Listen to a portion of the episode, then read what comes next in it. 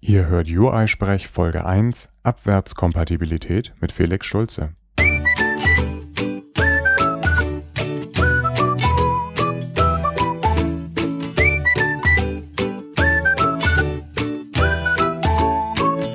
Ihr hört UI-Sprech, den deutschsprachigen Podcast rund um die iOS-Entwicklung. Dieses Mal spreche ich mit Felix Schulze, dem Leiter des Mobile-Teams bei Autoscout24. Wir diskutieren verschiedene Möglichkeiten, mit denen man Features von neuen iOS-Versionen nutzen kann, ohne inkompatibel mit früheren Versionen zu werden. Wir haben das Interview vor der Veröffentlichung von iOS 7 aufgezeichnet und es war Felix sehr wichtig, in keinem Fall das NDA mit Apple zu brechen. Wundert euch daher nicht, wenn wir fortlaufend von iOS 6 und iOS 5 sprechen. Die Techniken sind prinzipiell genauso auch zwischen iOS 7 und iOS 6 anwendbar. Zwischenzeitlich gibt es seitens Apple auch noch eine andere kleine Neuerung, und zwar ist es nunmehr möglich, aus Kompatibilitätsgründen auch eine zweite Version seiner App im Store zu haben. Einen Link dazu habe ich in den Show Notes unter uisprech.de platziert. Wenn euch dieses spezielle Thema und Kompatibilität zwischen iOS 6 und iOS 7 genauer interessiert, nutzt gerne auch die Kommentarfunktion auf uisprech.de. Ich lade mir gerne einen Gast ein, um über diesen Schwerpunkt zu sprechen. Nun aber zum Thema Abwärtskompatibilität, das wir am Ende sogar mit dem Thema Aufwärtskompatibilität verknüpfen. Bei mir sitzt Felix Schulze. Felix Schulze ist der allererste Interviewpartner, der es auf Anhieb geschafft hat, das Headset richtig rum auf den Kopf zu setzen. Ich bin begeistert. Felix habe ich kennengelernt als jemand, der sehr früh über Continuous Integration, Unit Testing und ähnliches gesprochen hat, weil er bei äh, einem großen Unternehmen arbeitet, bei dem es um solche Aspekte geht. Und ein Problem, das dort auch auftritt, ist Abwärtskompatibilität. Immer dann, wenn man viele, viele Kunden hat über einen langen Zeitraum, muss man auch verschiedene iOS-Versionen adressieren. Darüber möchte ich mit ihm reden. Und Felix, am besten erzählst du einmal kurz, wer du bist, was du in diesem Unternehmen machst und warum du eigentlich mit iOS zu tun hast. Ja, ähm, ich arbeite bei Autoscout24 als äh, Teamlead Mobile Software Development und leite dort das äh, iOS-Team, wo wir heute ja ein bisschen äh, drauf sprechen, aber auch das Android-Team, das mhm. ist also ein Mobile-Team. Mhm. Und ich habe vorher bei Immobilien Scout 24 als äh, Senior Mobile Developer mhm. im iOS-Bereich gearbeitet und da eben viel mit, was du meintest, Bereich Testing, Continuous Integration, haben wir sehr früh damit angefangen und ähm, habe da auch ein paar Talks drüber gehalten dann und wir haben uns sehr, sehr viel mit dem Thema beschäftigt. Und gerade im Bereich Testing kommt man natürlich dann auch zu solchen Fragen mit den Versionsunterstützungen, was macht man damit und wie geht man damit beim Testen um. Und äh, ja, aus dem Zusammenhang äh, haben wir da ziemlich viel gemacht. Und äh, ziemlich viel heißt, ihr habt jetzt im Bereich iOS genau eine App bei äh, Autoscout oder ist das so, dass ihr mehrere Apps habt. Wie, wie funktioniert das? Nee, wir haben bei Autoscout eine App im App Store, mhm. ähm, sowohl für iOS halt und als auch für Android. Also zwei? Genau. Und, okay. Ähm, wir haben wirklich nur eine App, wo wir die ganzen Features drin haben. Und die wird so viel weiterentwickelt, dass man ein ganzes Team damit beschäftigen kann auf Dauer. Ja, definitiv. Ja, glaube ich auch. Gut, ja, dann lass uns auch direkt einsteigen. Also dann hat man äh, Kunden, die ihr iPhone nicht updaten auf äh, die aktuellste Version man will aber auch neue Features unterstützen und kommt in die Situation Abwärtskompatibilität. Immer ja. wenn man die Release Notes liest von der neuen äh, iOS-Version, jetzt gerade iOS 7 kommt ja auch raus, sieht man ganz vieles ist neu. Vieles davon will ich benutzen. Kann ich das? wo ist das Problem, wenn ich sowas machen möchte? Ja, natürlich, also wenn man sich die, die Änderungen immer anschaut, ähm, was so passiert zwischen, zwischen den iOS-Versionen, wenn man mal zum Beispiel jetzt nimmt, ähm, als iOS 6.0 rauskam, mhm. ähm, gab es über vier neue Frameworks wirklich komplette. Mhm. Also sowas wie zum Beispiel Social Framework, äh, ja, äh, Passkit und solche Geschichten. Ja. Ähm, und man hat wahnsinnig viele API-Änderungen auch. Also was neue Funktionen hinzukommen, neue Klassen hinzukommen, aber auch. Maps äh, ist komplett neu gewesen. Maps ist komplett neu gewesen, Collection View zum Beispiel, oh ja, äh, ja. was jeden Entwickler irgendwie total begeistert das hat, oh, ich will Collection View benutzen. Ja. Äh, endlich kann ich nicht mehr nur Tabellen, sondern ich kann auch andere coole Sachen machen, gerade auf dem iPad halt mhm. auch, wenn man sich das anschaut. Mhm. Ähm, Apple ja selbst für ihre Fotogalerie zum Beispiel, ist so ein typisches Beispiel für diese Collection View, wo man denkt so, wow, will ich unbedingt nutzen, könnte man total geile Features äh, in die App einbauen, für Galerie und sonst was mhm. benutzen. Und dann äh, dann denkt man aber drüber nach, oh, wir haben da noch einige Kunden draußen, die halt iOS 5 benutzen und äh, die hat natürlich keine Collection View und die kann ich nicht benutzen. Und wie gehe ich damit um? Ja, und wie gehe ich denn damit um? Ein Ansatz ist, ich benutze es nicht und warte, bis alle meine Nutzer äh, irgendwann dann doch auf der neuesten Version sind. Ja. Aber ähm, dann hätte ich halt einen Stillstand einfach in mhm. der Funktionalität drin. Und aus Entwicklersicht, wenn man das sieht, man will natürlich, wenn die ganzen Features, die jetzt cool sind, äh, mit denen will man sich beschäftigen, die will man einsetzen, man will sich da ja auch weiterentwickeln. Und äh, das heißt, man muss irgendwo einen Zwischenweg finden, ähm, wie man neue Sachen benutzen kann, aber halt auch ähm, die bei den alten, äh, bei den Leuten, die die alten Versionen haben, nicht nicht abstürzt die App, das ist schon mal das Allerwichtigste.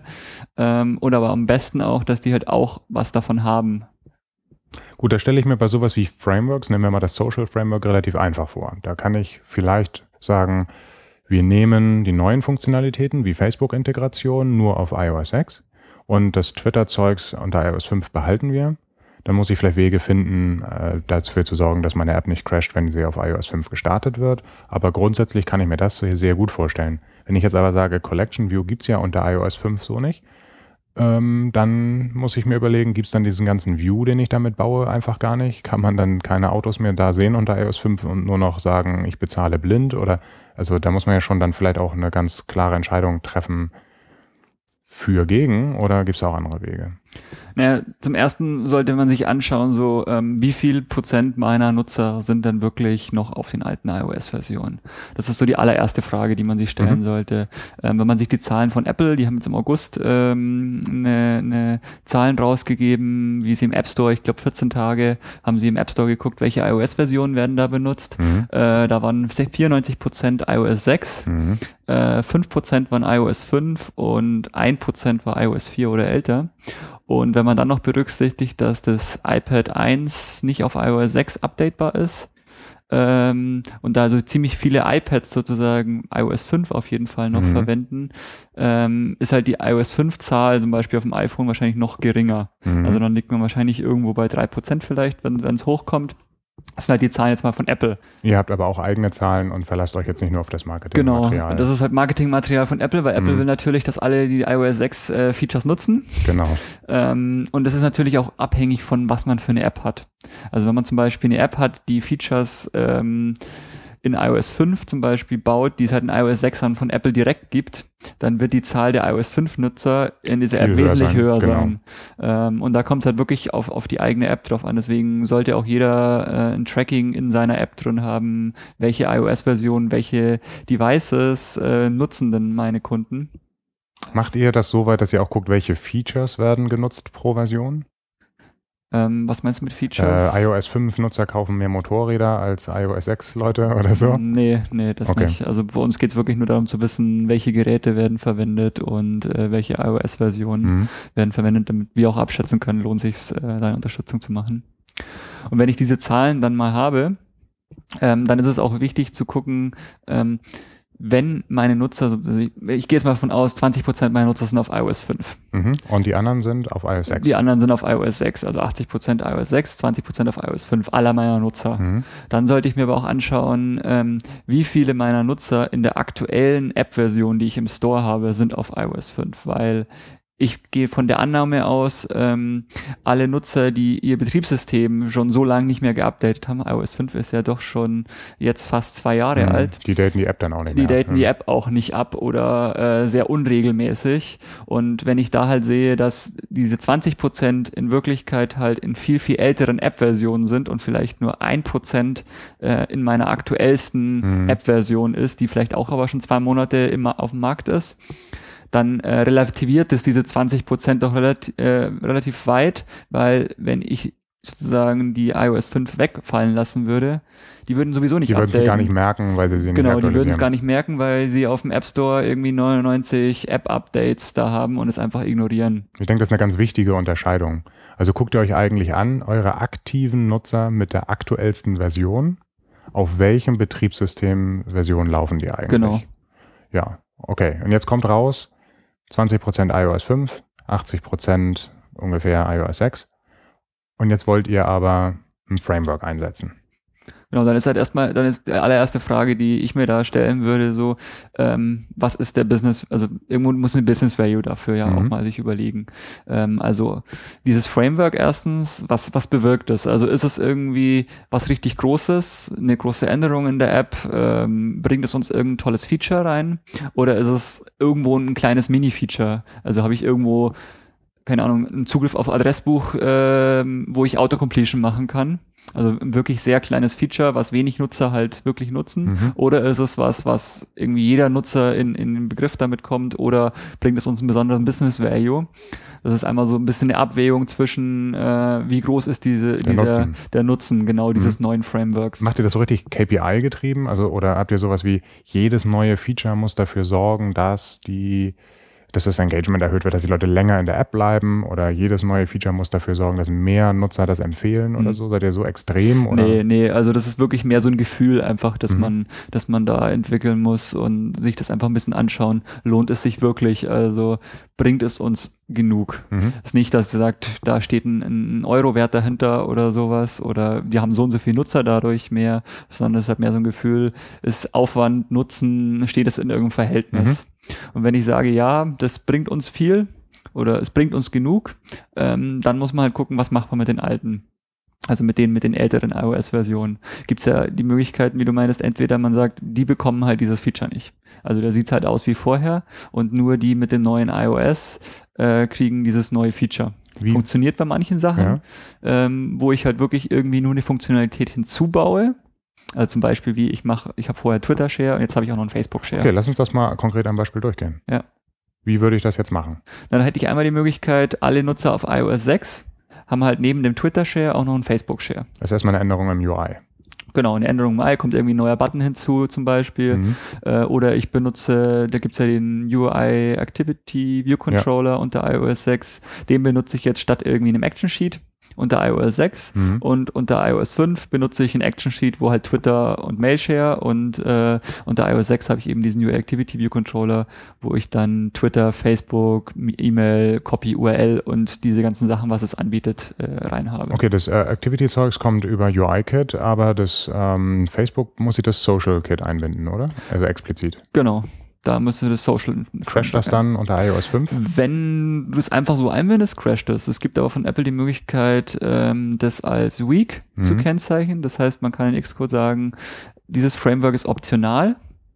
Und ähm, dann wird es eben weak dazu gelinkt. Das heißt, ähm, mein SDK mit dem ich kompiliere, weiß, es gibt dieses Framework, ähm, aber ich muss zur Laufzeit eben überprüfen, ob dieses Framework vorhanden ist. Wie mache ich das? Ähm, da gibt es mehrere Möglichkeiten. Ich kann entweder ein NS-Class vom String mhm. und dann habe ich zum Beispiel diesen UI Activity View Controller, den gebe ich da rein und wenn ich eine Klasse zurückbekomme, dann gibt es ihn. Wenn ich keine zurückbekomme, gibt es ihn nicht. Genau, das ist jetzt auch genau das Beispiel vom UI-Kit. Das heißt, das kann ich grundsätzlich machen. Kennst du diese Klasse? Ich gebe dir mal den Namen der Klasse. Kennst du die überhaupt? Genau genau. und nil zurück und dann kann man darauf testen. Genau, das geht halt mit diesem NS Class from String. Ab iOS 4.3, glaube ich, ähm, tut Apple alle Klassen also die Klassendefinitionen linken die Weak dazu. Mhm. Das heißt, man kann immer zum Beispiel UI Activity View Controller Class aufrufen und kann auf das checken. Mhm. Funktioniert aber laut Apple Dokumentation erst ab 4.3 und es gibt irgendwie ein paar Ausnahmefälle, schreiben sie, aber sie schreiben nicht genau welche. Super. Deswegen ist mein Gefühl immer lieber NS Class vom String benutzen. Mhm. Kann sein, dass sich das auch schon verbessert hat oder dass es gar nicht so problematisch ist, aber die zwei Wege gibt es auf jeden Fall mhm. und ich habe mich dafür den einen dann entschieden. Gut, und das wäre jetzt bei dem Framework genauso. Das heißt, ich binde es Week ein und unter 5 würde ich dann im Fall von dem Facebook-Zeugs äh, nil geben oder war das ähm, bei Facebook nicht auch ein Enum? Was wie, wie kriege ich jetzt mit, ob ähm, in dem, das Social Kit eingebunden wurde und ich okay. Facebook habe? Also in dem Fall würdest du ja für Facebook, musst du ja den UI Activity View Controller verwenden. Ach ja, das hatten wir ja gesagt, genau. Genau, und dann kannst du über, über die Klasse. Oh nee, aber das ist ja UI-Kit. Also angenommen, ich würde jetzt einfach nur so, so, so einen UI-Button machen und ich will wissen, ob, ähm, ob ich jetzt Facebook haben kann oder nicht. Mhm. Ähm, da würdest du wahrscheinlich auch genau auf diese Klasse äh, prüfen, Ja. ähm, weil ähm, es gibt keine, keine Definition äh, so, ob Facebook vorhanden ist oder nicht in, in dem Framework, zumindest das weiß ich jetzt akut Mhm. Ich keine. weiß nicht mehr genau, wie die Signatur aussieht. War das? Ich dachte, das wäre ein Enum gewesen, wo du dann irgendwie. Kann auch sein, aber also das Problem bei Enums ist, äh, Genau, dass du die eigentlich nicht richtig prüfen kannst. Ähm, weil ein Enum halt so ein C-Sprachenkonstrukt ist. Also es gibt schon Möglichkeiten, es zu prüfen, aber die sind sehr, sehr, sehr schwierig und ich habe einen Stack Overflow-Post drüber gelesen, wo die Mhm. sagen, es gibt irgendeinen abgefahrenen Weg, aber mach es nicht. Äh, prüf einfach auf eine andere Klasse. Also prüf zum Beispiel auf U ob der UI Activity View Controller da ist, dass Okay. irgendwas mit der gleichen Version sozusagen Mhm. gekommen ist. Warum prüfe ich nicht einfach auf die Version? Ich kann ja auch ähm, zur Laufzeit die Version von iOS erfragen, nicht zu verwechseln mit, dem, mit der SDK-Version oder der Deployment-Version, sondern wirklich zur Laufzeit. Könnte ich das nicht auch machen? Könntest du auch machen, aber dann musst du halt immer ähm, on track haben, ob die, ob dies in der Version genau ist. Also man geht mal auf, dieser UI Activity Controller zum Beispiel ist mit iOS 6.0 gekommen. Ähm, wer garantiert dir, dass sie mit iOS 7 äh, auch noch da ist? Mit der nächsten Version. Und wenn du eben dieses NS Class vom String machst, ähm, dann kannst du halt wirklich überprüfen, ist es da. Also es ist halt einfach sicherer, als über die Version zu gehen. Ja, also es ist auch einfach direkter. Ne? Also ich Genau. will jetzt diese Activity machen, ist die da oder nicht? Und nicht, ich will die Activity machen, gibt's irgendeine andere Geschichte, die damit korreliert und ich prüfe das. Warum? Ne? Okay. Genau. Nee, also es ist ja eigentlich, wenn man so erstmal drüber nachdenkt, geht ab der Version, dann denkt man ja, ich prüfe dann einfach die Version. Mhm. Aber das finde ich auch. Also man sollte dann einfach das direkt nehmen. Gibt es Ausnahmen bei dem ähm, NS? Ja, es gibt, es gibt ein paar Bugs, das ist das Mhm. Problem. Ähm, es gibt zum Beispiel, war bei iOS 5 ähm, das MK Map Item. Das war von Apple. Ähm, wenn man halt auf diese Klasse geprüft hat, ist leider die App gecrashed. Denn äh, Apple hat Private vorher schon diese Klasse implementiert gehabt. Äh, und dann gibt natürlich dieses NS-Class from String dir kein Nil zurück, sondern es gibt dir die Klasse zurück. Die ist aber private und kann Mhm. nicht benutzt werden. Hat ja auch eine andere Signatur als die Public API Mhm. dann in der neuen iOS-Version. Und ist natürlich die App, äh, die das so verwendet, crashed. Äh, Apple selbst hat auch in seiner Dokumentation das erkannt und sagt, man soll halt dann noch auf einen Respond to Selector.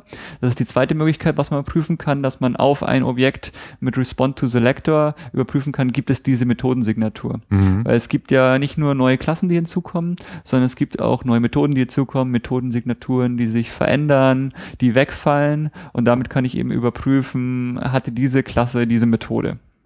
Das heißt, also dieser eine Spezialfall, den sollten wir auch nochmal irgendwie verlinken. Das hatte ich ja auch in irgendeiner äh, Session mitbekommen, dass das auch explizit, als das MapKit vorgestellt wurde, erwähnt wurde. Ja. Aber so grundsätzlich kann ich also prüfen auf die iOS-Version zur Laufzeit. Macht Sinn, macht nicht so viel Sinn. Also wir haben eher gesagt, macht nicht so viel Sinn. Dann können wir auf die Existenz von Klassen prüfen, weil wir ja auch dann einfach ein Objekt davon haben wollen von der Klasse. Also prüfen wir einfach nur, gibt's die Klasse? Ähm, und auch wenn wir nachher ein Objekt haben oder reinbekommen irgendwo in so eine Delegate-Methode oder so, dann können wir prüfen Response to Selector, ob Genau. das äh, überhaupt so, so weit schon ist, das API. Es kommt ja immer mal bei View-Controller was neu hinzu und so. Dann kann ich das direkt prüfen. Wichtig ist, die Frameworks weak linken. Genau. Das war okay. Das klingt jetzt erstmal relativ straightforward. Man kann sich halt ähm, auch in den Apple-Dokumentationen steht ja immer dabei, ab äh, welcher Version welche Funktionalität vorhanden ist. Auch wenn man in die Header-Files schaut von Ja. Apple, steht halt immer dabei. Gibt's halt die, die Sachen gibt's NS Deprecated mit iOS-Version von bis, NS Available. Ähm, ist aber auch nicht immer straightforward von Apple. ja, also ich finde, äh, ich bin ja nicht so der große Xcode-Fan. In Appcode ist es so, dass einem das direkt gezeigt wird. Also die Ja. Methoden, wenn ich sowas habe wie ein Deployment Target 5 und ich benutze etwas, was erst in 6 da ist, dann wird wirklich der gesamte Aufruf da, wo ich es benutze, schwarz durchgestrichen. Das funktioniert alles, Code Completion geht alles, aber du weißt sofort, Achtung, hier machst du etwas, was crashen könnte in deinem Deployment Target. Ähm, weißt du, ob man irgendwie in Xcode das mit Warnings oder so anmachen kann, dass man das auch mitbekommt zumindest? Ansonsten hatte ich das in Xcode nie gesehen und dachte immer, wieso haben sie das in den Header-Files drinstehen und die IDE zeigt es nicht an? Ja, das habe ich mich auch gefragt. Ähm, ich habe bis keine äh, Xcode-Setting dafür gefunden. Kann aber sein, dass es die noch über ein spezielles Compiler-Warning gibt. Mhm. Ähm, da müsste man nochmal nachschauen. Okay. Aber so gibt's in Xcode nicht. Es gibt eine, eine eigene App, die Deploymate heißt Deployment, die. ja. Ähm, die überprüft so ein Xcode-Project und zeigt einem an, äh, welche API-Calls ähm, sozusagen nicht auf der auf dem Deployment-Target verfügbar sind. Was auch eine ganz coole Sache ist, wenn man wenn man mal gucken will, wie weit äh, benutzt denn meine App ähm, APIs, die vielleicht unter alten Versionen nicht verfügbar sind. Mhm. Da kann man so einen ersten Eindruck kriegen, wie viel Arbeit müsste äh, können es denn sein, die auch auf ältere Versionen äh, zurückzuporten. Die Existenz dieses Tools zeigt mir eigentlich, dass Xcode das nicht kann. Ja. Also in AppCode kriegst du es einfach so gratis. Abgesehen davon, dass das natürlich ein kommerzielles Produkt ist, aber AppCode zeigt dir das einfach an. Mhm. So als, als Hints und so. Ja, definitiv. Das ist da ziemlich gut äh, gemacht. Kannst du direkt durchnavigieren. Was, ja. noch, was noch super wäre bei AppCode, wenn es auch dieses, diese Abfrage nach if NS Classroom String berücksichtigen würde. Das sollte man vielleicht mal dort einkippen. Ja, ja, stimmt, das kann ich machen. Also, dass man direkt sagt, so, die machen ja auch sehr viel mit statisch, also mit, mit, ähm, wie heißt das noch, äh, Code Aus, Inspection. Ja, genau, also so Ausführungspfade. Man hat ja manchmal sowas wie, diese Methode gibt nie was zurück. Ja. Doch, weil das if da am Ende ja dann true ist, dann macht er hier einen Break, das machen die ja alles. Genau. Du kannst sogar Code Completion über Makros machen, die erst teilweise eingegeben sind, also ziemlich mächtig. Und wenn man jetzt da so einen Guard hätte, eines äh, hier mit dem äh, Class from String und so, könnte man machen. Ich habe heute in der Demo äh, bei einem Vortrag was gemacht. Da habe ich, ähm, lade mir eine Ressource, so hier der String, mit der Extension sowieso. Und die machen sogar, dass man dann da auf diesem String-Teil vorne, es war eine Index und dann hinten Extension HTML, wenn man da draufklickt, kommt man genau zu der Datei, die man da lädt. Ja. Also sie machen sehr viel oder Code Completion über Image Named und so, ne? Das machen die ja alles. Also die analysieren unheimlich gut. Und äh, Localization ja. ist auch so ein Beispiel ja. da, äh, die das ist sehr cool. Also Appcode finde ich da auch. Also es macht echt viele Vorteile, gerade wenn man rückwärtskompatibel bauen will. Ich glaube, wir machen mal eine Session über Appcode auch. Das ist ein ganz, äh, ganz, ganz großes Tool. Okay. Du hattest gerade, was mir noch nämlich noch einfällt, du hattest äh, Deployment Target erwähnt. Mhm. Vielleicht nur ein, zwei Wörter dazu. Ähm, in Xcode, wenn man eben auf ältere Versionen, gibt ja einmal Base SDK, mhm. ähm, wo man eben das SDK einstellt, gegen was man kompiliert. Äh, da ist so meine Empfehlung, immer das Neueste zu verwenden, dann hast du auch alle neuen Features. Ähm, und dann gibt's halt das Deployment Target, wo du einstellst, was deine minimalste Version ist. Mhm. Und da kann man mit Xcode 4.5 auch nur bis iOS 4.3 runtergehen mittlerweile. Also wenn man unter iOS 4.3 unterstützen will, muss man sich was anderes ausdenken. Gibt es ein paar Möglichkeiten, das auch zu machen, aber dann wird schon richtig kompliziert. Ich glaube, ist auch nicht relevant, oder? Ich hoffe, also, da, aber manche haben vielleicht die, die Anwendungszwecke noch. Also man, man liest viel bei Stack Overflow oder so, wie das geht. War das nicht auch irgendwann so, dass sie abgestellt haben, dass man irgendetwas submitten konnte, was auf zwei ging?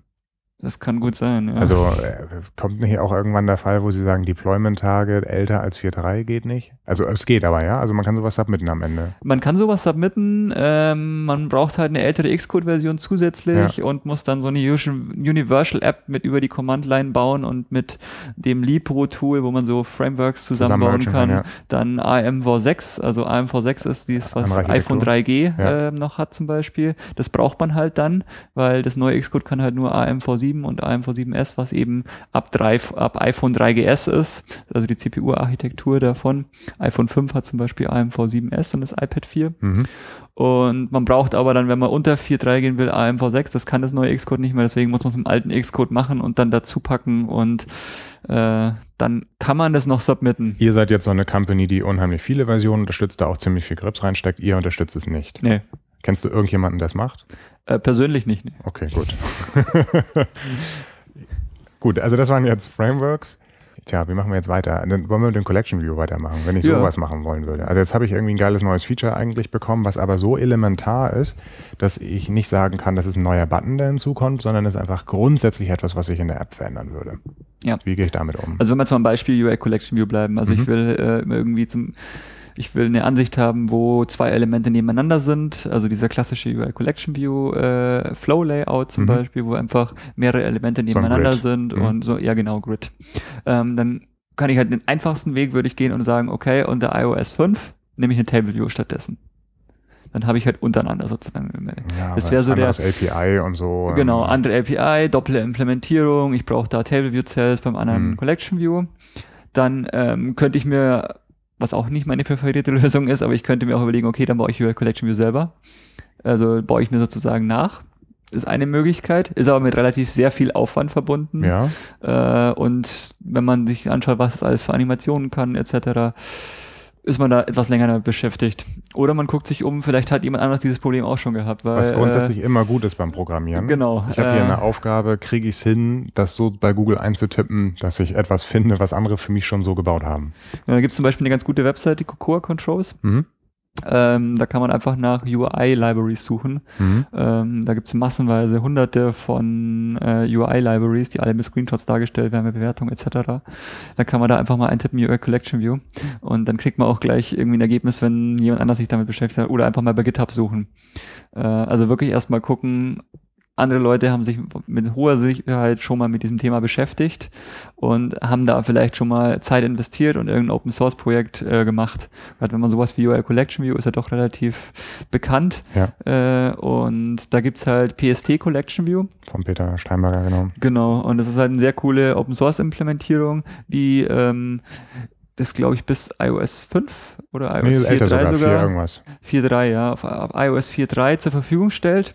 Und die machen auch eine ganz coole Geschichte. Und zwar, ähm, sobald du auf iOS 6 bist, benutzt du die Originalimplementierung von Apple. Und wenn du unter iOS 6 bist, kriegst du die Implementierung dieses Frameworks. Peter ähm, hat da ein paar ganz gute Geschichten immer zu erzählen, wenn du ihn dazu fragst, wie er das da alles hinhackt und so. Und inzwischen ist er auch so weit, dass er Bugs gefixt hat, die unter iOS 5 noch, äh, unter iOS 6 existieren. Die wurden, die werden auch nicht mehr gefixt werden, denken wir. Ja. Ähm, die sind in iOS 7 weg. Und ähm, ja, wenn du das also bugfrei haben willst unter iOS 6, das ist nämlich die Alternative, du kannst auch unter iOS 6 sagen, ich nehme gar nicht das UI Collection View, sondern das PST Collection View. Genau. Und ich kenne auch ähm, Projekte, auch namhafte Projekte, die das machen. Die sagen, damit ich unter iOS 5 exakt dasselbe Verhalten habe wie unter iOS 6, nehme ich überhaupt gar nicht mehr UI Collection View, sondern ich nehme überall PSD Collection View. Ja. Ja, wenn es dann irgendwann so gut wird, weil es halt einfach so viele Leute verwenden, mhm. dann äh, kann das auch eine Alternative sein, definitiv. Und der Vorteil ist wirklich, man muss irgendwie nur zwei Buchstaben vor die ganzen Klassen dazu schreiben. Also ja. einfach PS vor die UI Collection View.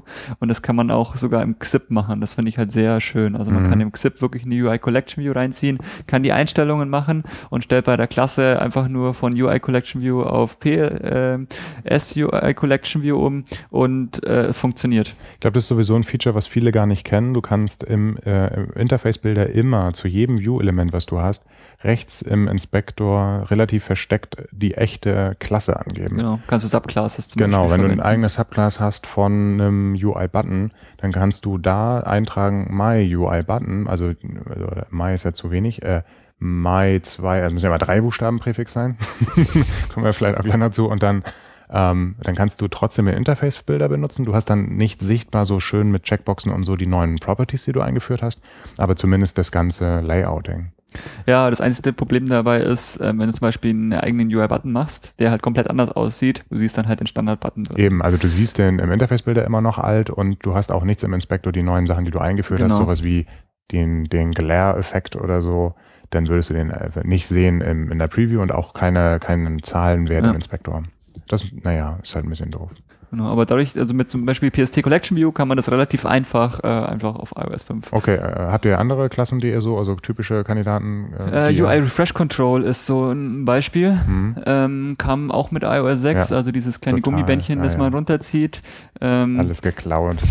Dieses verspielte ähm, Ding, was aber einfach super praktisch ist was man natürlich verwenden will. Also gerade bei uns, in, bei uns in der App, du hast eine Ergebnisliste, wo Fahrzeuge drin sind, die wirst du natürlich aktualisieren können. Und das machst du dann mit äh, einem Pull to Refresh. Ich bin mir da häufig nicht so sicher, ob das richtig benutzt wird. Bei euch weiß ich das jetzt nicht, aber ich sehe häufig solche Dinge wie zum Beispiel bei, ich, will ja gar keinen Namen nennen, du hast eine Liste, die ist nicht chronologisch geordnet. Ja. Und normalerweise äh, scrollst du so, dass du sagst, die chronologischen Listen sind häufig so das aktuellste oben, dann scrollst du immer weiter, weiter, weiter. Und alleine vom Interaktionsmodell würdest du sagen, ich will noch weiter, obwohl da noch nichts ist, noch aktueller und dann flupp hast du dieses Refresh. Mhm. Wenn du aber eine Liste hast, die einfach überhaupt nicht zeitlich geordnet ist, finde ich diese Metapher Pull to Refresh nicht immer richtig platziert. Definitiv, ja. Also das muss man sich überlegen natürlich immer, ob das mhm. Feature passt oder nicht. Ähm, wenn es aber passt, ja. dann willst du es natürlich auch irgendwie auf die älteren Devices bringen. Und auch da gibt es halt wieder eine Open Source Implementierung. Ähm, gibt es mehrere, das bekannteste davon ist OD Refresh Control. Mhm. Ähm, also wenn man Refresh Control zum Beispiel dann wirklich googelt, dann findet man das auch relativ mhm. einfach, weil die meistens genau gleich heißen, nur der mhm. Prefix anders ist. Mhm. Ähm, ist auch ein Open Source, liegt auch bei GitHub. Ähm, ist ein bisschen anders aufgebaut als dieses PST Collection View, weil äh, es nimmt nicht automatisch dann irgendwie die Originalimplementierung und ähm, es hat auch eine bisschen andere äh, Signatur, wie du es verwendest. Also das ist dann zum Beispiel der, der Getter von ähm, dem Boolean obscure delete mhm. ist halt Loading und nicht is Loading wie bei Apple mhm. äh, und gibt so ein paar andere Sachen, die da, die da anders sind. Ähm, was wir da gemacht haben, ist einen eigenen Wrapper geschrieben. Das heißt, wir haben äh, eine eigene Klasse, ähm, in dem Fall ASC Refresh Control. Mhm. Ähm, und die ähm, beinhaltet sozusagen einen, einen, Switch drin. Wenn ich auf iOS 6 bin, beziehungsweise wenn UI Refresh Control da ist, dann ähm, übersetzt die diese, diesen Wrapper übersetzt ähm, auf die Implementierung von Apple. Und wenn ich unter iOS 5 bin, dann übersetzt es auf äh, die äh, Implementierung von OD Refresh Control. Da sind also zwei Dinge, die ich mich jetzt frage. Das erste ist, ihr, ihr linkt dann aber auch schon die ganzen Sourcen und so, ja, müsst ihr ja in, in iOS 7 rein. Das heißt also im Grunde genommen, die ganzen Klassen werden immer geladen. Ja, das geht leider bei Apple nicht. Du kannst mhm. kein, kein, Dynamische, keine dynamischen Libraries, Libraries machen. genau. Und das zweite ist, äh, jetzt einfach so ein Implementierungsdetail. Was heißt da jetzt Switch? Also tauscht ihr die, ähm, die Klassenpointer wirklich aus? Nee, oder was, nee, was, also, also wie Peter das macht? Oder? Nee, das machen wir nicht. Also wir haben einfach äh, uns ein ähm, Interface überlegt sozusagen. Mhm. Ähm, also das Happy Head hat sowas wie Start Refreshing, Is Refreshing, Tint Color und sowas. Alles, was du brauchst. Ähm, das haben wir also implementiert, das mhm. macht unser Rapper mhm. und der leitet das einfach weiter an die ähm, jeweiligen Implementierungen. Also Delegation. Genau. Und äh, was ist jetzt, wenn der eine View irgendwie Subviews und so reinhängt und sowas alles? Also ich meine, also OD, also diese, dieses Refresh Control hängst du immer in eine Table View rein. Das heißt, du gibst in den Wrapper ah. eine Table View mit rein und der okay. kümmert sich darum, das dann da hinzupacken. Das heißt, ihr delegiert das dann weiter und sagt, häng das jetzt mal da wieder rein. Okay, genau. das ist ja relativ gut machbar da. Genau. Mhm. Und der Vorteil, was wir auch noch haben, ist ähm, zum Beispiel die UI Refresh Control. Wenn du das auf eine Scroll View hängst, dann gibt es ein paar Probleme äh, mit Content Offset etc., was mhm. da bei Apple nicht ganz so sauber ist. Ähm, das kannst du halt gleich einmal in diesem Wrapper fixen, indem du dann zum Beispiel ähm, diesen Content Offset wieder richtig setzt und solche Geschichten. Und dann kannst du überall in deiner App eben diesen Wrapper benutzen und hast es überall gefixt. Macht ihr sowas Open Source? Äh, ja, also zum Beispiel bei dem Demo-Projekt ähm, von dem Talk, da ist auch dieser Rapper zum Beispiel mit drin. Äh, und ansonsten liegt viel bei GitHub bei uns, bei unserem Autoscout. Gut, das sollten wir auch verlinken. Genau. Das sowas finde ich immer gut. Und in meinem privaten GitHub-Account liegt da auch viel drin in dem Bereich. Wir hatten noch das Beispiel, was wir vorhin auch gemacht haben mit diesem Social Framework. Ja.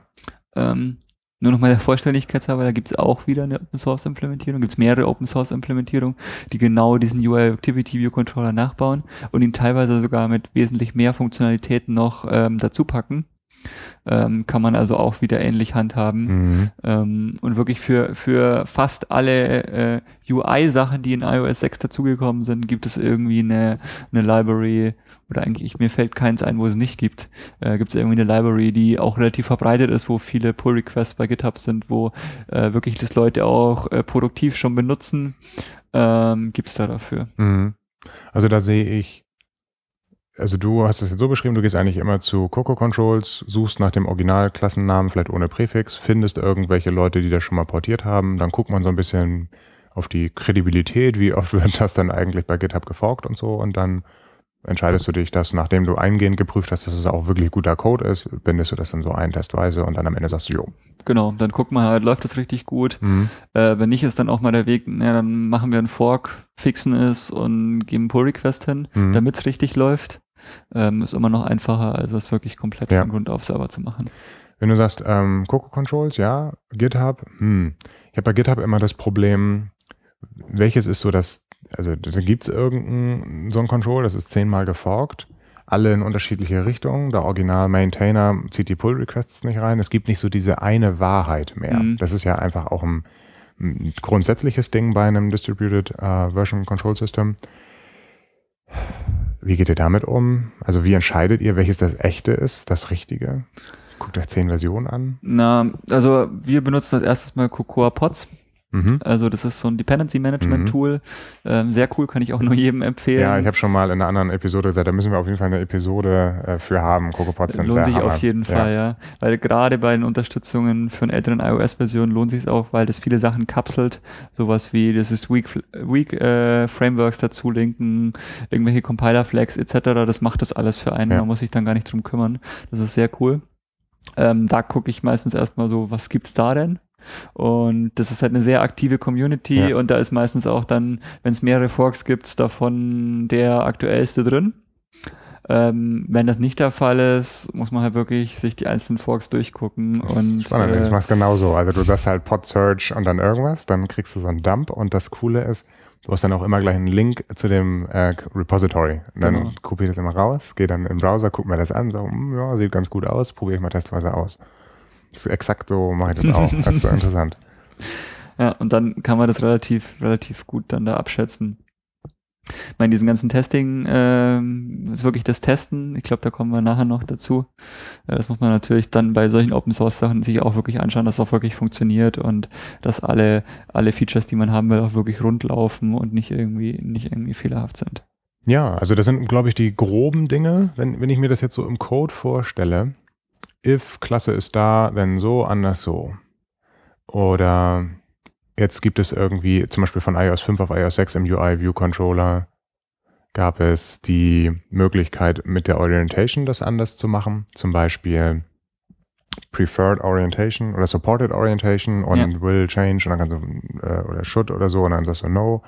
Was inhaltlich das gleiche ist, aber API halt anders und das wird nicht mehr aufgerufen und hm, ähm, wie managt ihr das, dass euer grundsätzlicher Code ähm, einfach möglichst nicht solche Sonderfälle alle betrachtet und ihr alle, auf der anderen Seite aber alle Sonderfälle, visionsspezifische Sachen an einem zentralen Punkt habt? Hm. Also ich stelle mir vor, nochmal, warum, wenn ihr jetzt sagt, ihr droppt irgendwann auch iOS 5, dann wäre es ja toll zu sagen, alle iOS 5 spezifischen Sachen sind genau hier, die kann ich einfach ganz einfach rauslöschen, fertig. Anstelle von mir jedes if genau anzugucken wie, wie, wie macht ihr das? Also gibt ja zwei Sachen. Einmal, wenn man zum Beispiel diese, diese Frameworks verwendet. Mhm. Ähm, da haben wir meistens irgendwie einen Wrapper drum. Ja.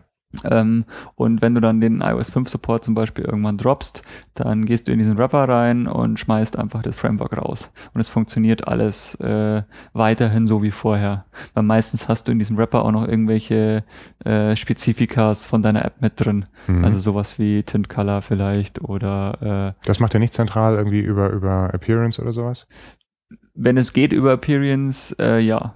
Aber manche Fälle sind halt auch, wo du dann manchmal spezifischer oder wie zum Beispiel bei dem Refresh Control, wo du den Content Offset richtig setzt. Ja. Solche Geschichten hast du drin. Von daher, in dem Fall wäre es nicht so, dass wir den Wrapper komplett wegschmeißen würden, weil der hat auch noch andere Funktionalitäten. Aber ihr wisst äh, alle, diese Unterscheidungen passieren da. Genau, also die Unterscheidungen passieren halt nur an einer Stelle. Also ja. dieses OD Refresh Control kommt wirklich nur in dieser Klasse vor.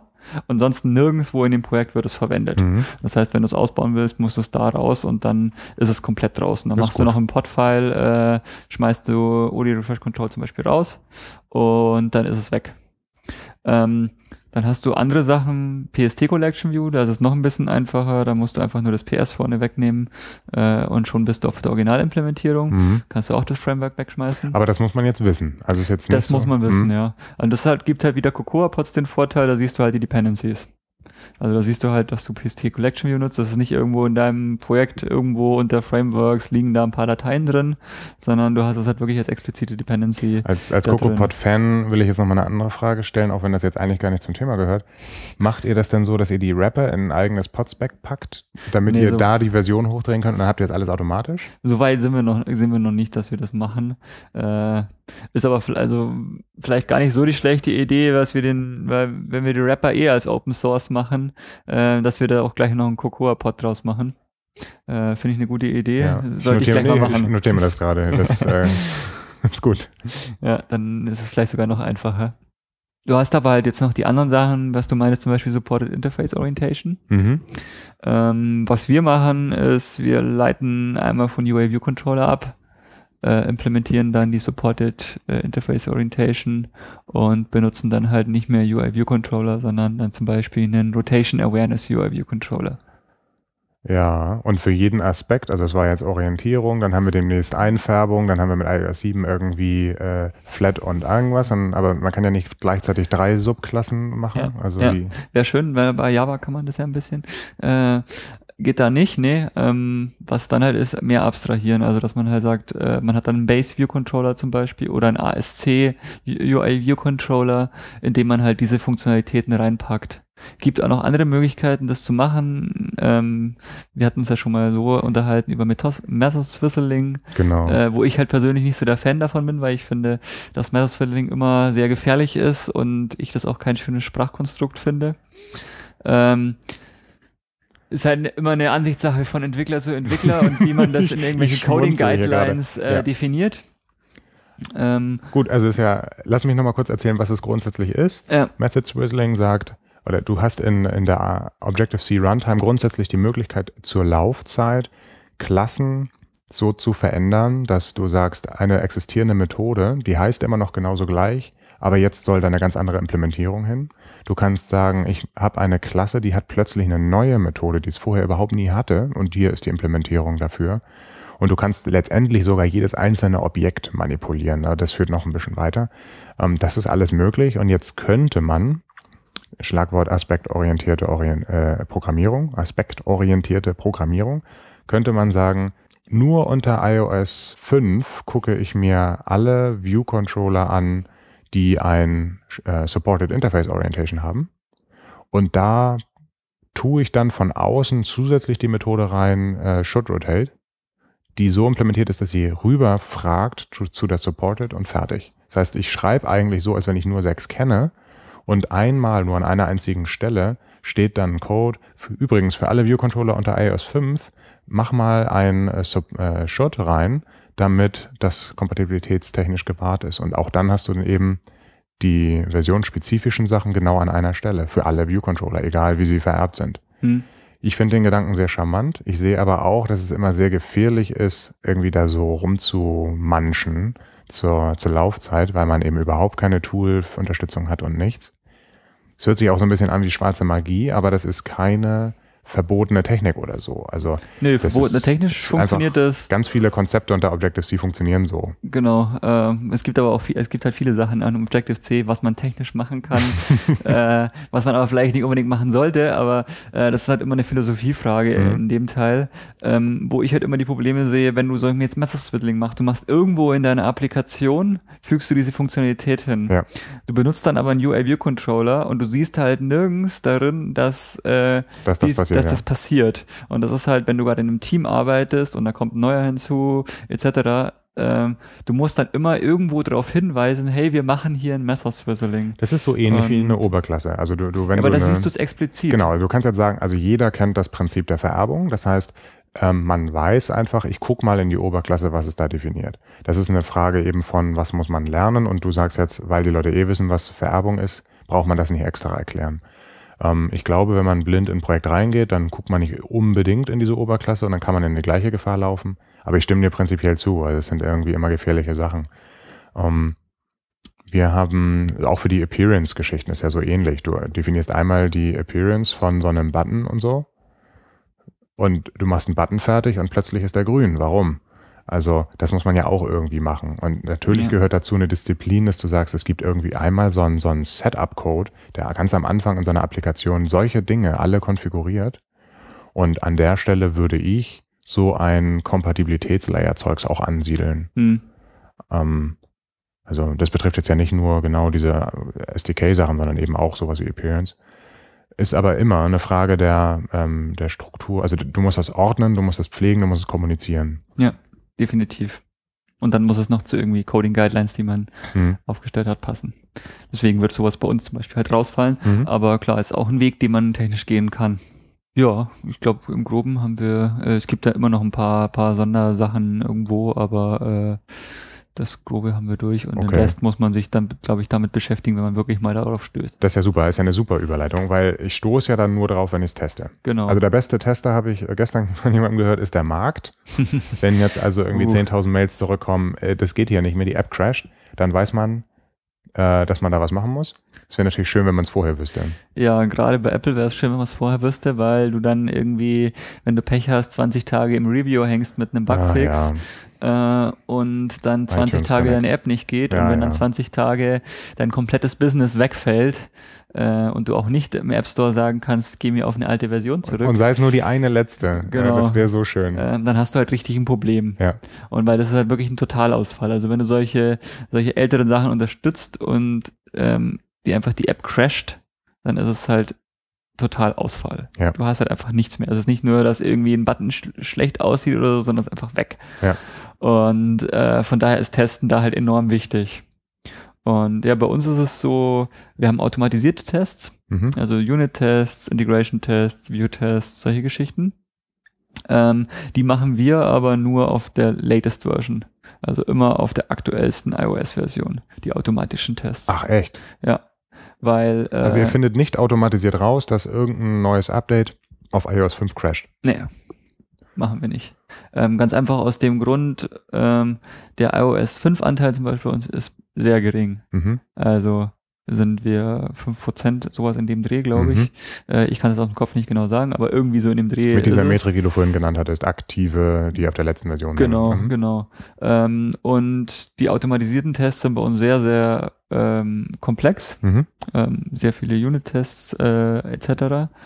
Und wenn du die alle auch nochmal auf iOS 5 ausführen würdest, müsstest du auch die Tests komplett immer Unterscheidungen drin haben für iOS 5, iOS 6, weil die Sachen sehen anders aus. Mhm. Ähm, du hast andere Funktionalität, solche Geschichten und es ist halt sehr viel Aufwand. Und da es wäre vielleicht ganz schön, das auch automatisch zu haben, aber da ist so Aufwand Nutzen, wo wir gesagt haben, das ist zu viel des Guten für uns. Ähm, noch dazu kommt, dass die Testing Frameworks bei Apple erst so langsam in Fahrt kommen. ähm, um es mal so gelinde ausgedrückt zu sagen. Ach ja. Äh, und das Testing bis jetzt immer sehr, sehr schwierig war, gerade das automatische Testing. Also in Xcode raus Tests zu machen, funktioniert immer ganz gut. Ähm, wenn man das Ganze aber automatisiert auf irgendeinem Server haben will, mit noch irgendwie Jenkins, TeamCity etc. Auswertung, wird das Ganze schon ziemlich kompliziert und man muss da ziemlich eingreifen und Tools verwenden, mhm. damit der richtige Simulator gestartet wird. Und es macht es halt sehr, sehr aufwendig, da auf ältere Versionen zu testen. Zumal es auch noch da ein äh, großes Problem gibt, dass Simulatoren nicht so reagieren wie Geräte. Also zum Beispiel mhm. der iPhone 5 Simulator, wenn ich da Social als Required Framework habe, funktioniert Funktioniert einfach. ja. Äh, auf dem Gerät crasht das mhm. äh, und solche Geschichten. Und ähm, zum Beispiel Vierer-Simulatoren kann ich gar nicht mehr verwenden offiziell. Es gibt zwar auch wieder einen Hack, das mhm. zu machen. Aber hat mir schon gesagt, ist ja egal. Genau, ist ja egal. Aber noch, noch ganz schlimm finde ich, äh, Cases auf dem, auf dem File-System, also Dateinamen, mhm. Groß-Kleinschreibung. Also. Simulator, alles super Tests, alles super Gerät, Crash. Oder, oder leeres Bild oder so. Ist auch mal super, wenn du es mit Git eingecheckt hast. Äh, da wird die Version gehalten. Da äh, ähm, hast du nämlich äh, Camel Case aber also du kannst es nicht renamen, ne? Du musst es dann, genau. glaube ich, erst einmal wegmachen und wieder neu reinmachen. Mit ja, und selbst Case. dann funktioniert es zwar in deinem Repository, aber wenn es der Teamkollege in Git Pull macht, dann denkt bei ah. Git, äh, weil, ja. weil OS X ja äh, nicht case-sensitive ist, Git aber schon und es gibt dann ah, ganz schlimme Sachen. Aber es ist ein anderes Thema. Ja. Ich glaube sowieso Testing, äh, auch da habe ich schon eine Episode geplant.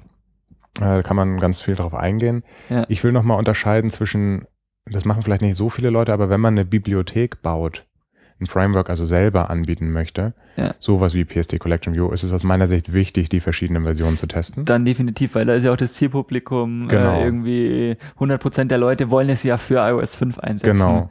Und ähm, was ich da jetzt zum Beispiel mache, ist auch tatsächlich dann äh, verschiedene Tests für verschiedene Versionen. Mhm. Das ist auch echt komisch. Ich habe ein Framework zum Beispiel, da teste ich einige Sachen auch anhand von einem UI Web View. Und da merkt man, dass zum Beispiel die Fähigkeit von rekursiven Aufrufen, so in einem bestimmten Szenario, äh, geringer ist in iOS 7 als in iOS 6. Ja. Und äh, also im 5 dann wiederum geringer und so. Also das verändert sich da alles von Version zu Version. Und wenn man da gewisse Tests macht, wie, wie sieht es kriege ich wirklich eine Exception, damit das dann passiert und ich diesen Fall provozieren will, dann muss der Test anders sein für jede Plattform. Das ist schon aufwendig. Hm. Aber da ist es definitiv sinnvoll. Also es ist halt, Mhm. weil für die, für die einzelne Komponente irgendwo einen Test zu haben, finde ich, finde ich super Idee. Ja. Es halt immer die, muss man immer abwägen, passt das in dem Fall oder nicht. Also für die ganze App zum Beispiel bei uns wäre es einfach zu aufwendig, weil einfach so viel Funktionalität da drin ist.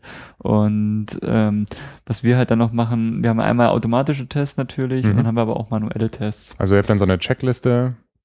Ähm, ja, gibt halt irgendwie Testfälle, die du, die du abdeckst, ähm, gerade wenn du irgendwie so iOS 5 rückwärtskompatible Sachen machst, wo du dann einen Testfall aufstellst und sagst, hier, diese Collection View zum Beispiel da, das muss halt so und so aussehen und Mhm. muss die, die Funktionalität haben.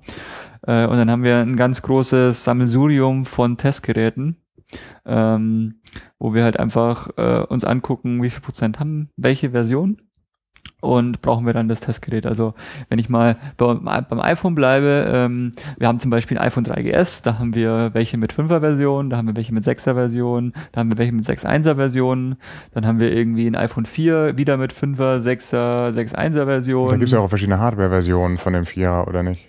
Äh, 4S gibt's halt noch.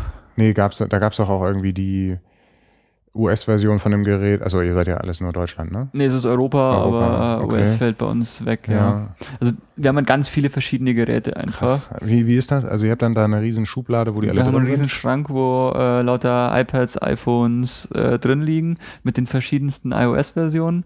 Ein kleiner Tipp dabei ist, äh, wir haben vorne drauf immer die iOS-Version stehen und ein großes Schild nicht updaten drauf.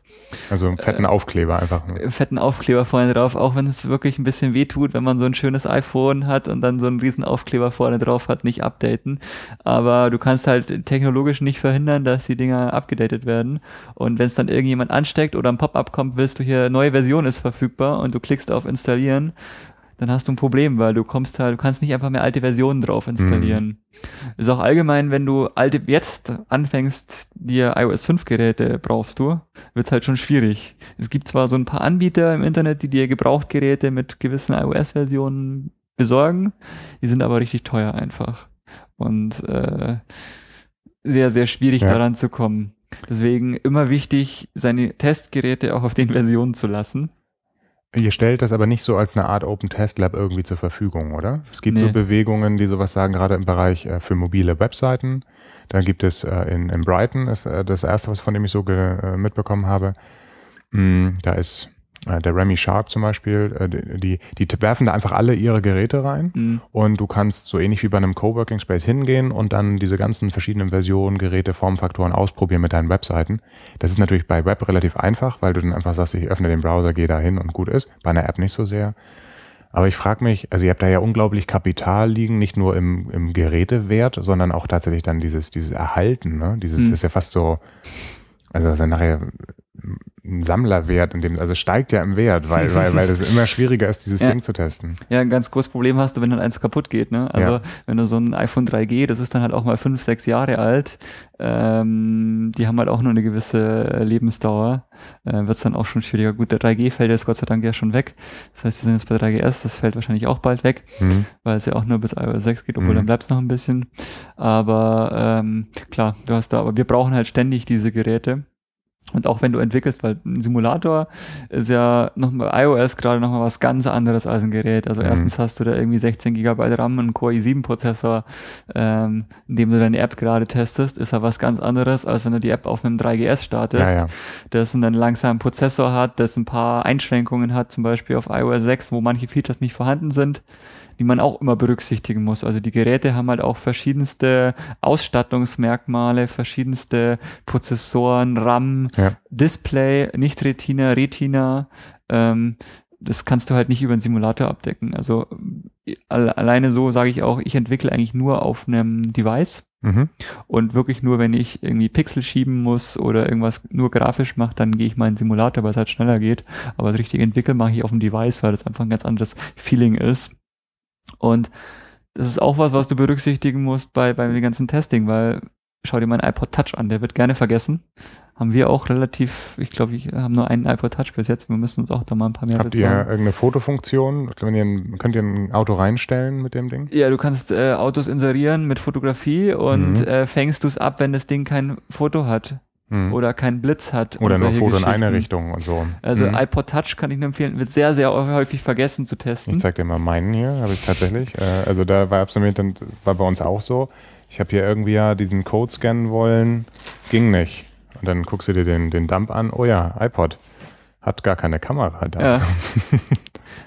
Was auch noch nämlich der Fall sein kann, dass zum Beispiel die Kamera gesperrt ist weil du ein Firmentelefon hast. Du kannst da über so Device Management ja. Kamera sperren. Also diese Kinderschutzrichtlinien und sowas muss man auch zum Beispiel mal einfach mal Aber ich glaube, das wird oft unterschätzt, ja. Und sol solche, solche Corner Cases. Äh, Angst, ja.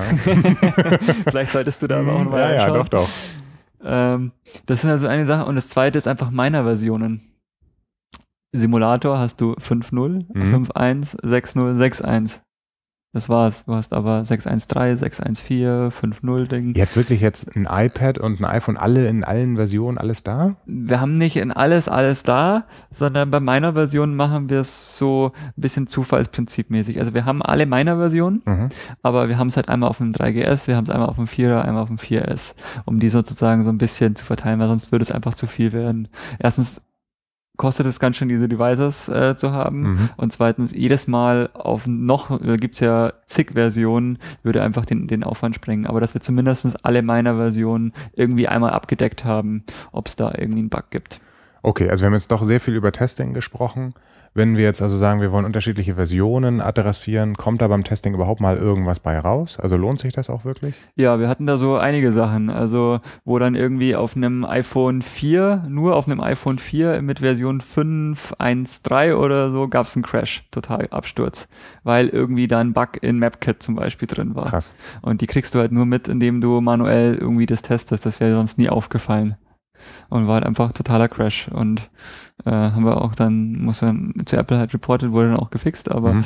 äh, natürlich in der Version bleibt. Ja, ja, ja, klar. Und solche Sachen findest du halt nur raus. Also so explorative Tests auch mal zu machen, einfach einen Tester das in die Hand zu drücken und er macht einfach mal ein bisschen ohne Plan äh, drauf los, kommst du auch manchmal ganz gut. Monkey Testing, ja, ja. Ich meine, es gibt auch Testanbieter, die so Crowd-Testing machen. Ähm, kann man sich auch überlegen. Ist bei uns äh, auf Dauer wäre wär nichts, weil wir einfach zu viel Testressourcen mhm. brauchen würden.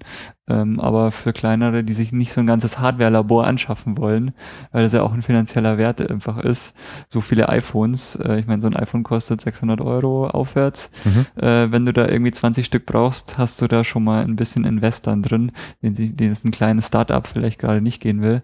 Da kann man auch mal so ein Crowdsourcing einfach nachdenken, die dann halt die Geräte haben oder wo Tester die haben und dann kann man das mal ausprobieren. Testing ist ein super spannendes Thema. Da müssen wir unbedingt eine Episode machen.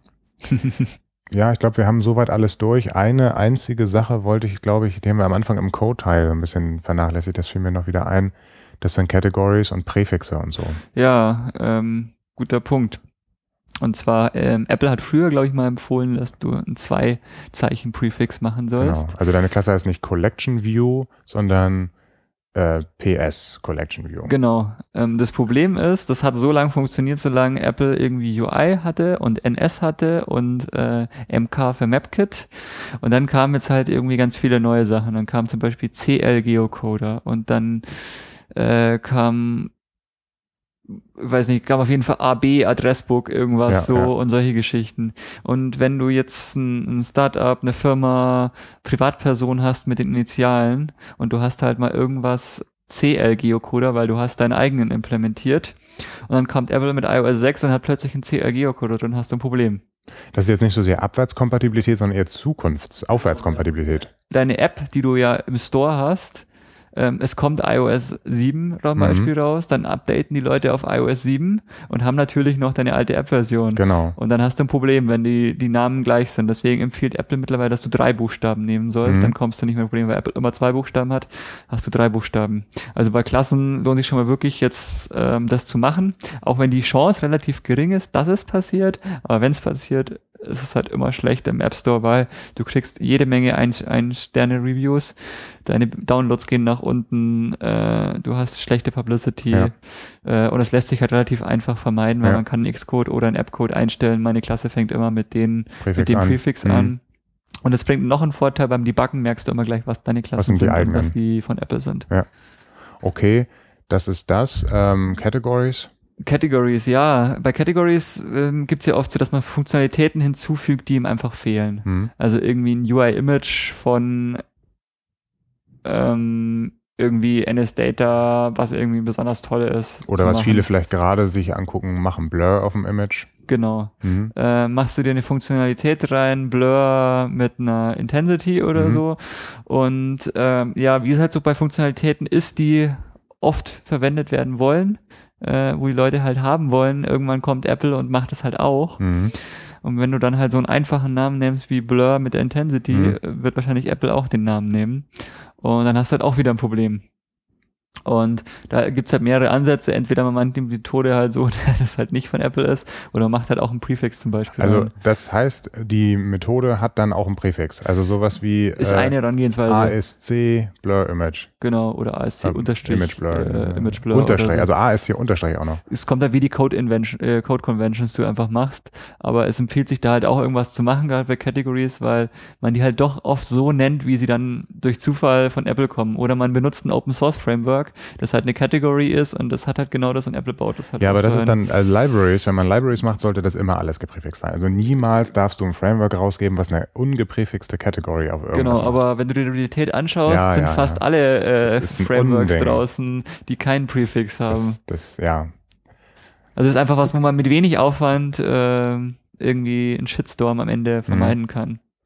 Okay, so, jetzt hatte ich vorhin auch schon mal im Gespräch gesagt, wenn man das jetzt bis zur letzten Konsequenz, durch, Konsequenz durchdenkt, ähm, als ich mal mit Peter darüber gesprochen hatte, Peter Steinberger, da hatte er nämlich in einem äh, View-Subtyp Visible Bounds eingebaut. Ich behaupte jetzt mal, es wird wohl zukünftige iOS-Versionen geben, in denen äh, das einen Konflikt äh, gibt. Mhm. Du machst also einfach nur eine Unterklasse von, sagen wir mal, einem, einem View-Controller oder einem View, führst eine neue Property ein oder eine neue Funktion und in der zukünftigen iOS-Version wird in der Oberklasse aber etwas eingeführt. Und dann überschreibst du ja die Methode, andere rufen die auf, erwarten was und alles geht irgendwie kaputt. Heißt das, dass immer, wenn ich neue Methoden schreibe, weil ich ja eigentlich immer von irgendetwas ableite und sei es nur NS-Object, dass ich jede Methode präfixen muss? Ja, wenn du, wenn du es ähm, ganz theoretisch siehst, wäre das natürlich irgendwo die beste Wahl. Äh, die Frage ist halt, ob da Aufwand und Nutzen, äh, ob sich das lohnt einfach. Ne? Also wie, wie groß ist die Wahrscheinlichkeit, dass es passiert? Visible Bounds. Es gibt Fälle, wo das sicher ist, aber es sind halt kleine Fälle. Aber das muss man sich halt auch wieder in seinen Coding Conventions irgendwie darauf einigen. Also wir machen es nicht, weil ähm, würde auch irgendwie alles irgendwie komisch aussehen, wenn alle Methoden mit einem Prefix anfangen und dann äh, wird das irgendwie relativ relativ umständlich. Ähm, was was ich zum Beispiel ganz gut finde, ist private Methoden, die du nicht nach außen gibst, zum Mhm. Beispiel mit einem Unterstrich anfangen zu lassen, so Mhm. ähnlich wie iFAS. Mhm. Da hast du auch schon mal so Probleme nicht. Ähm, dass du zumindest bei privaten Methoden hast du schon sowas nicht. Ähm, bei Methoden, die du aber im Interface deklarierst, ja, das ist. Man Mhm. kann es machen, äh, Ihr macht's nicht. wir machen es nicht, Okay. weil es einfach zu aufwendig Ja, ja, und es sieht auch alles doof aus, aber Ja. wenn man mal so drüber nachdenkt, äh, ja. sinnvoll wäre es vielleicht sogar. Aber es ist halt auch die Frage, wie groß ist die Wahrscheinlichkeit einfach, dass es Naja, passiert, ob du ne? jetzt sagst, über eine Category in ein Image kommt was rein oder über eine Subklasse, also ich meine, das ist letztendlich ist ja egal. Ja, ja, bei der Category kannst du dich halt noch eher treffen, weil du halt wirklich so Funktionalität, die nennst du halt meistens so, wie, wie, wie es Apple auch machen würde. Das ist so ein bisschen. Ich benenne meine Methoden grundsätzlich eigentlich so, wie Objective-C das macht. Also ich glaube, da ähm, auch bei einer Subklasse wäre das äh, könnte guter- sinnvoll sein, ja. Gut, also wenn jetzt so von dem ganzen, von den Möglichkeiten und Technologien, finde ich, sind wir jetzt ziemlich gut auch schon äh, einmal über alles so rüber. Hast du noch irgendetwas, was man an, an Tools oder Techniken benennen sollte? Ansonsten würde ich dich fragen, wo man jetzt noch weiterführende Literatur oder sowas findet, Quellen. Also äh, vielleicht nochmal so, so als, als Zusammenfassung am Ende mit Tools und sowas. Ähm, Es lohnt sich halt immer die Tools einfach, die es gibt, einzusetzen. Da wird auch sicher sich einfach viel tun in nächster Zeit. Mhm. Ähm, und ganz wichtig, einfach Open Source Markt anschauen. Also Mhm. wirklich sich da umschauen und die Tools, die da zur Verfügung stehen, nutzen und äh, nicht alles selber machen. Mhm. Ähm, ja, weitere Tour ähm, auf jeden Fall halt Cocoa Controls als, als, als Webseite, Mhm. als Quelle für die Sachen. Ähm, Stack Overflow ist äh, immer ein Besuch wert. Mhm. Ähm, da sind auch viele Artikel einfach, wo man denkt, so, hm, es geht nicht, Apple sagt, es geht nicht, ähm, aber meistens geht's doch irgendwie. Mhm. Das sind immer so Punkte. Ansonsten halt, ja, Blog-Einträge etc. Gibt's da ganz viele. Ja, vielleicht können wir den einen oder anderen verlinken nochmal in den ja. Show Notes. Ja, klingt gut. Ähm, gibt es, das finde ich auch immer interessant zu gucken, wenn man nach links und rechts guckt, gibt es andere Programmiersprachen, von denen man sich da doch was abgucken kann? Also ich finde ja, dieses Swizzling geht so ein bisschen in Richtung aspektorientierte Programmierung, aber da hat man schon eine Meinung zu abgefragt. Äh, gibt es irgendwie da andere Sprachen, wo du ein Verfahren ganz klar gesehen hast, dass du dann so adaptiert hast im, im äh, iOS-Umfeld? Hm. Also Sprachen an sich ähm, weniger, die sind alle relativ ähnlich, äh, alles objektorientierte Programmiersprachen. Mhm. Bei Systemen sehe ich halt Android da viel, viel weiter mhm. vorne. Also zum einen, dass sie eben im Google Play Store die Möglichkeit hast, ähm, ältere Versionen drin zu lassen. Man kann sagt, man lässt hier äh, eine App, die ist halt noch mit der Android-Version ja. kompatibel und macht weiter mit einer neuen. Das fehlt mir halt absolut bei, bei äh, iOS, dass du auch sagen kannst, ich switche zurück zu älteren Versionen, wenn du ja. einen Bug drin hast. Ähm, da ist Android ganz weit vorne und natürlich, dass Android auch Kompatibilitätslibraries anbietet. Also Google selbst bietet halt ähm, zum ja, Beispiel den Google Compatibility ja, Layer an, die sozusagen rückporten ähm, auf ältere Android-Versionen. Das ist so das PST Collection View direkt von Google. Genau, ähm, muss natürlich sehen, Apple, äh, Google hat halt das Problem viel, viel größer. Ne? Also die, die Verbreitung von den neuen Versionen sind da halt viel, viel schlechter und äh, die Bandbreite von den Android-Versionen ist halt viel, viel größer mhm. einfach. Von daher, mhm. die müssen sich viel mehr einfach damit beschäftigen. Mhm.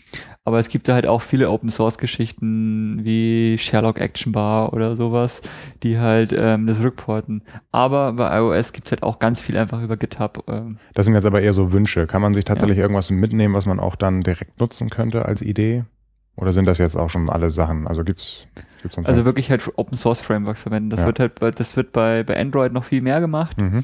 Ähm, da es die einfach so als, als JAR-Datei zum Einbinden gibt und dann hast du es drin und musst dich nicht irgendwie drum kümmern. Deswegen Cocoa Pods ja, ja, vereinfacht es auch und ich glaube, Cocoa Pods macht dir da viel, viel leichter und es werden auch mehr Leute jetzt einfach für sowas nutzen, ähm, weil sonst war es halt schon immer kompliziert. Du musst in eine Library, musst du in ein Xcode-Projekt äh, reinhängen, musst noch irgendwelche Linker-Flags und Frameworks linken und und Search Paths und Header Paths. Genau und, und oh. äh, irgendwie verläuft man sich da immer und weiß nicht mehr, funktioniert es noch oder nicht und neue Xcode-Versionen haben dann wieder andere Sachen und funktioniert nicht so wie im Example angezeigt. Mhm. Und äh, da macht halt Cocoa Pods schon vieles einfacher. Und ich glaube, Cocoa Pods ist auch so ein bisschen schon so in die Richtung, wo Android auch ist mit, mit dem ganzen Dependency Management, ob du es über Maven machst oder äh, sonst was bei Android.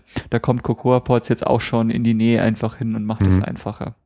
Gut, wenn du jetzt mal so rückblickend dir anguckst, letztes Jahr, ähm, was ist da so aus deiner Sicht die, die beste Sache, die passiert ist für uns iOS-Entwickler?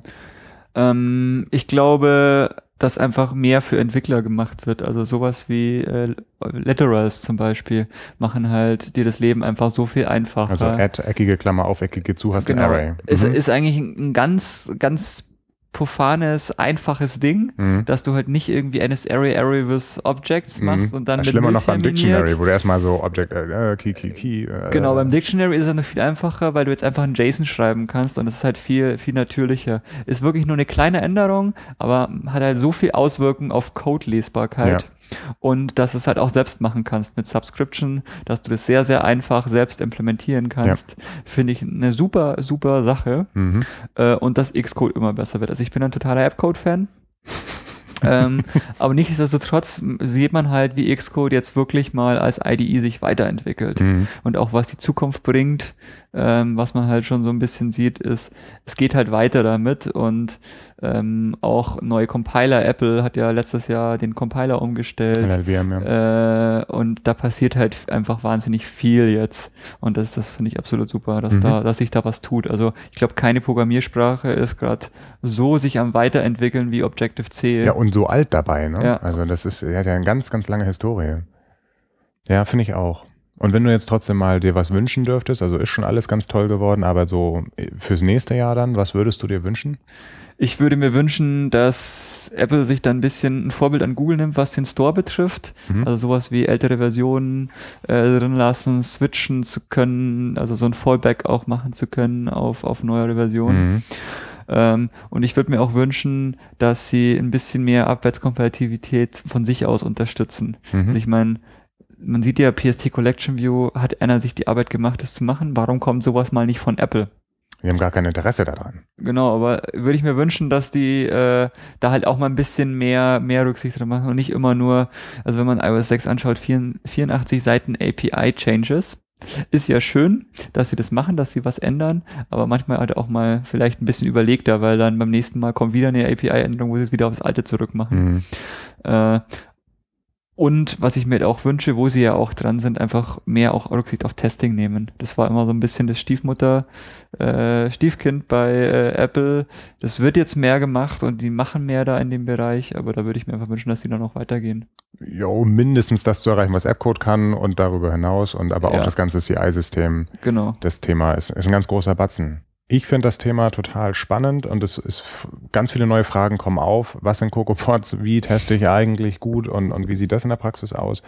Wenn man jetzt aber erstmal sagt, das Thema an sich war spannend und möchte mit dir in Kontakt treten oder die ein oder andere Open Source Variante, du hast gesagt privater GitHub-Account, äh, sich angucken möchte, kann, wo kann man dich erreichen? Blog, Twitter, GitHub.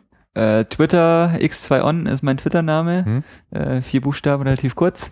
Äh, genauso bei GitHub. Mhm. ähm, da auch dahinter. Ähm, ansonsten auf meiner Webseite felixschulze.de findet Mhm. man die Kontaktdaten, ähm, Xing, LinkedIn, ähm, wo man überall so ist. Ähm, wir haben auch einen von Autoscout24 einen GitHub-Account, äh, wo wir Open Source Sachen haben. Cool. Ähm, da gibt's ganz viel Möglichkeiten. Ansonsten einfach Webseite, da ist auch meine E-Mail-Adresse drauf. Äh, man kann mir immer gerne E-Mail schreiben. Ich bin für jeden Austausch immer gerne zu haben und freue mich, wenn Leute äh, mir E-Mails schreiben zum Austausch. Ich freue mich aber auch Leute, wenn einfach mal schreiben, hey, hier ist ein cooles äh, Framework, schau dir das mal an. Ähm, oder auch wenn Leute einfach Frameworks von uns, von mir forken, Pull-Requests machen, Bugfixen oder einfach nur ein Issue auch posten, hey, das funktioniert nicht, äh, ist auch schon mal super. Ja, das finde ich auch immer. Schön. Danke, dass du dir die Zeit genommen hast. War ein sehr interessantes Gespräch. Ich wünsche, dass eure Testgeräte noch lange, lange leben, damit ihr das auch alles testen könnt. Ja, danke schön.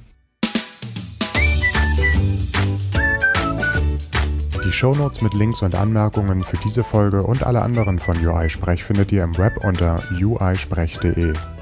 Schickt Anmerkungen oder Vorschläge immer gerne an info.uisprech.de. Aber auch falls euch der Podcast einfach nur gefällt, ihr sagt super Ding, erzählt es weiter. Auf Twitter und app.net findet ihr UI-Sprech unter @uisprech. Auch finanziell könnt ihr den Podcast unterstützen, indem ihr bei uisprech.de auf den leckeren Flatter-Button klickt. Und wenn ihr in einer Firma arbeitet, die einen interessanten Dienst für iOS-Entwickler anbietet, wäre vielleicht auch das Sponsoring einer UI-Sprechfolge für euch interessant.